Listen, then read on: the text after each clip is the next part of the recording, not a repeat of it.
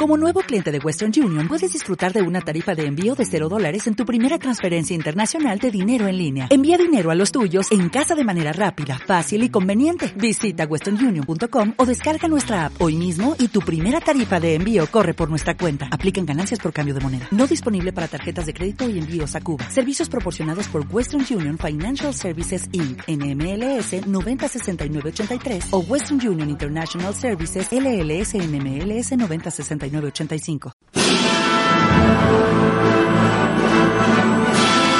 A través de Radio Bellavista 107.5 FM presentamos Literatura en el aire para Recoleta. Audiobiografías de los literatos más reconocidos en el mundo este programa llega a sus hogares gracias al financiamiento del Fondo de Medios de Comunicación Social del Gobierno de Chile.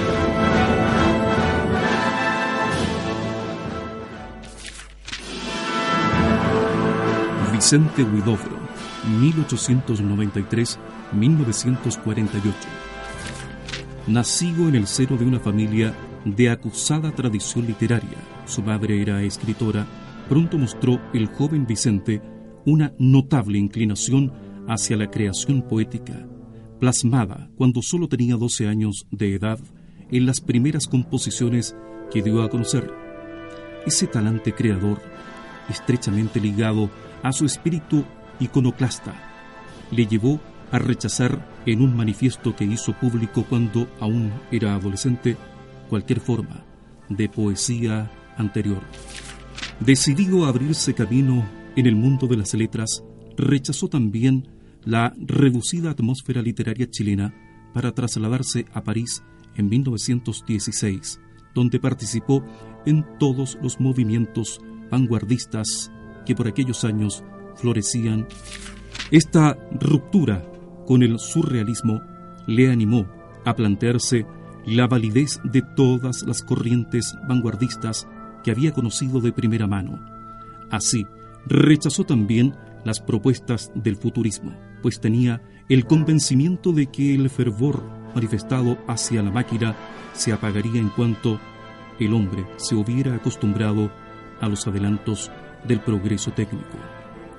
Así, para Guidobro y el resto de los creacionistas que inmediatamente cerraron filas en torno a estas propuestas tan originales como transgresoras, el artista no debía limitarse a reflejar la naturaleza, sino que debía mantener con ella una especie de competición en la que podía mostrar el vitalismo de su propia obra. Con estos presupuestos estéticos, Vicente Huidobro se presentó en Madrid en 1818, donde fundó un destacado grupo de poetas creacionistas consagrados a la elaboración de textos que seguían fielmente los postulados del ya respetado maestro chileno. Por aquel entonces ya era un poeta fecundo que arrastraba tras sí una interesante producción literaria, seis poemarios impresos en su país natal, Ecos del Alma, La Gruta del Silencio, Canciones en la Noche, Pasando y Pasando, las pagodas ocultas y Adán. Uno aparecido en Buenos Aires, El espejo de agua, y otro publicado en París, Horizon Carré. De retorno a París, Vicente Huidobro continuó su febril proceso de creación poética, ahora enriquecida con una curiosa aproximación al género narrativo cinematográfico, la novela guion Caglio Rostro, de 1921. La sucesión de títulos da buena cuenta de la capacidad y de la fecundidad creativa de este poeta durante la década de los años 20. Alrededor de 1930 fue cuando dio los toques finales a sus dos obras cumbres, dos poemarios que, desde el momento mismo de su aparición, estaban llamados a situarse en los puestos cimeros de la literatura universal. Por aquel entonces, Huidobro estaba en el apogeo de su fama y gozaba del éxito obtenido por su novela fílmica Mio Cid Campeador, 1929, en la que el propio poeta, que alardeaba de ser descendiente de Rodrigo Díaz de Vivar, identificaba su relación amorosa con Jimena Amunategui como una reencarnación moderna de la pareja formada por el Cid y Doña Jimena. La peripecia que había dado lugar a esta unión no puede ser más recambolesca. En 1925, coincidiendo con su regreso a Chile y su fracaso en el intento de tomar parte activa en la política de su país, llegó a presentarse como candidato a la presidencia, el gran poeta conoció a Jimena, una joven estudiante de 15 años de edad, por la que abandonó a su mujer, con la que llevaba casado más de 15 años, y a sus hijos. Jimena no solo era menor de edad, sino hija de un poderoso prócer chileno, quien se opuso tajantemente a su unión con el poeta. Huidobro marchó entonces a París, cerró la casa de Montmartre, donde había residido con su familia, y se trasladó a Nueva York, donde cosechó algún éxito como escritor de guiones cinematográficos. A finales del siglo XX, después de que las corrientes estéticas hayan virado por centenares de derrotas diferentes, el valor poético de Altazor y Temblor de Cielo sigue siendo incalculable. Bien es cierto que una parte de la crítica, aquella que reacciona anacrónicamente contra los postulados vanguardistas, solo ve en Guidobro una especie de ingenioso prestidigitador que juega con las palabras como si de objetos malabares se tratasen, sin conseguir dar a sus composiciones sentido alguno.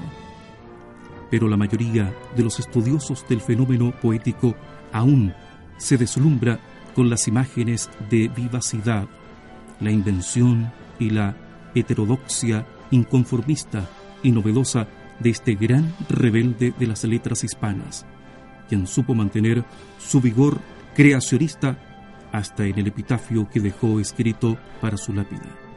Abrid esta tumba. Al fondo se ve el mar.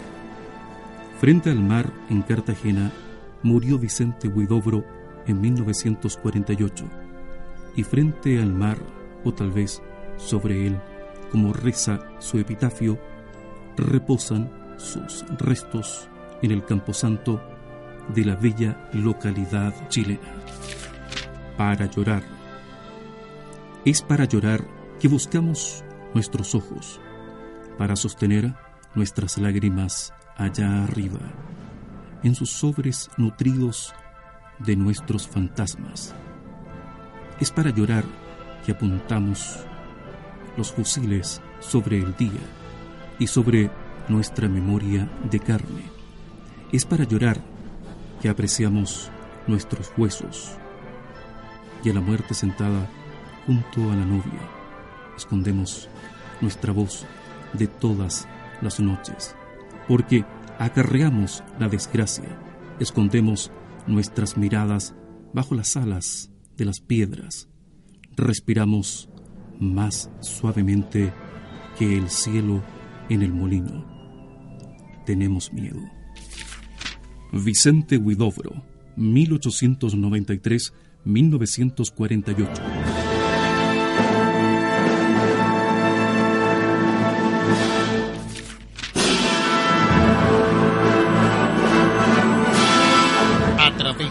Radio Bellavista 107.5 FM hemos presentado Literatura en el aire para Recoleta. Audiobiografías de los literatos más reconocidos en el mundo. Este programa llega a sus hogares gracias al financiamiento del Fondo de Medios de Comunicación Social del Gobierno de Chile.